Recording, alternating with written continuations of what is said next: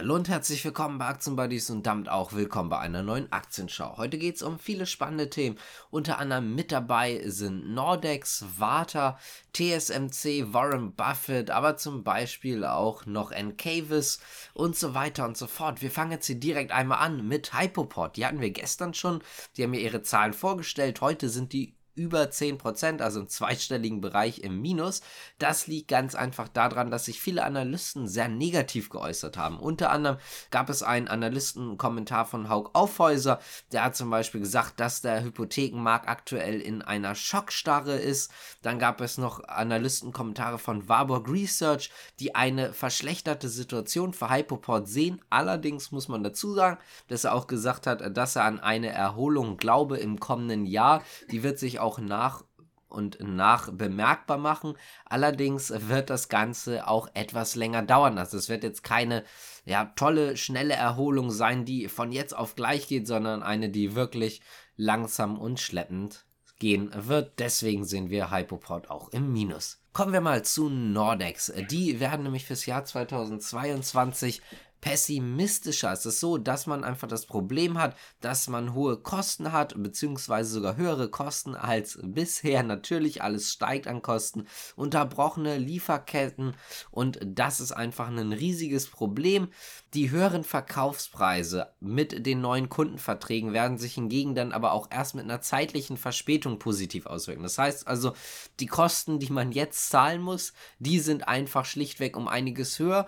Man kann dann natürlich auch mehr Geld einnehmen, indem die Verkaufspreise erhöht werden. Das wird dann allerdings erst in einiger Zeit passieren. Die kann man nicht eins zu eins und sofort weitergeben, weil viele Kundenverträge halt einfach auch schon bestehen. Der operative Verlust in diesem Jahr soll voraussichtlich bei 4% liegen, auf den Umsatz gerechnet. Bisher hatte das Management ja, eine Nulllinie für möglich gehalten. Das heißt, dass es weder operativen Gewinn noch operativen Verlust geben wird. Jetzt ist man dort aber doch schon sehr, sehr pessimistisch. Die verschlechterten Aussichten wurden mit dem inflationären Preisumfeld, den Folgekosten aus den Verzögerungen von Projekten und so weiter und so fort begründet.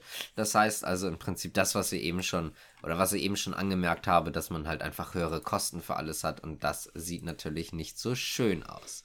Kommen wir mal zum nächsten Thema. Und zwar geht es jetzt um TSMC und auch Warren Buffett. Denn ganz neu im Portfolio von Berkshire Hathaway, also von Warren Buffetts Gesellschaft, ist TSMC. Und zwar hat man 60 Millionen 60.880 Aktien gekauft mit einem Wert am Stichtag von 4,117 Milliarden US-Dollar. Damit ergibt sich ein Depotanteil von 1,39 Prozent.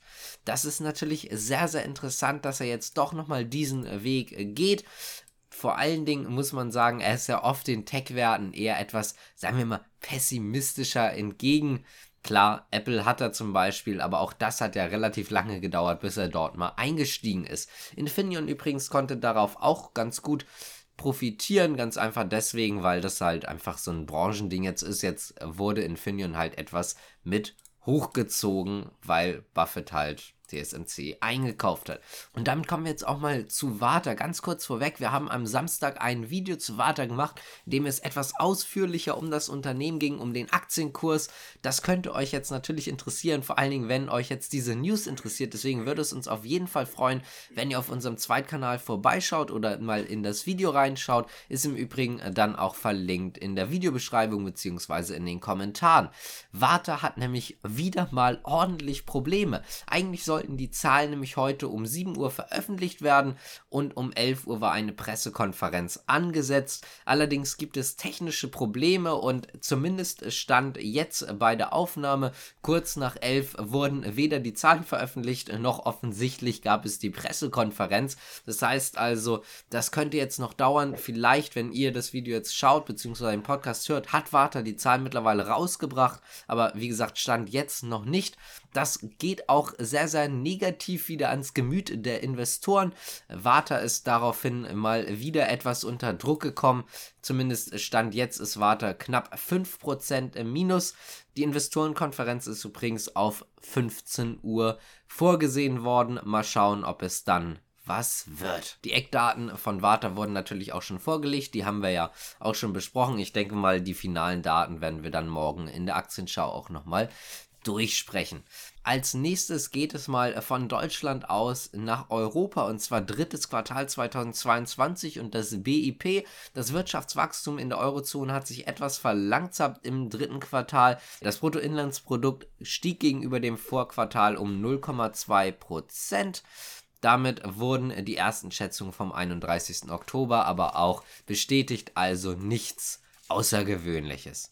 Auf Jahressicht, also äh, vom dritten Quartal 2022 gegenüber drittes Quartal 2021, lag das Wachstum bei 2,1 Prozent. Damit kommen wir zu Encavis, denn die profitieren weiterhin von den Erzeugerkapazitäten und den hohen Strompreisen, also diese Verbindung damit. Im Dreivierteljahr konnte man wirklich bei Umsatz und Ergebnissen deutlich zulegen. Das sieht man auch an den Zahlen. 37% ist der Umsatz gestiegen in den ersten neun Monaten auf 355 Millionen Euro. Dieses Wachstum ist natürlich vor allen Dingen durch diese höheren Strompreise ja, zu verantworten. Im Gesamtjahr erwartet man übrigens weiterhin einen Umsatz von 420 Millionen Euro.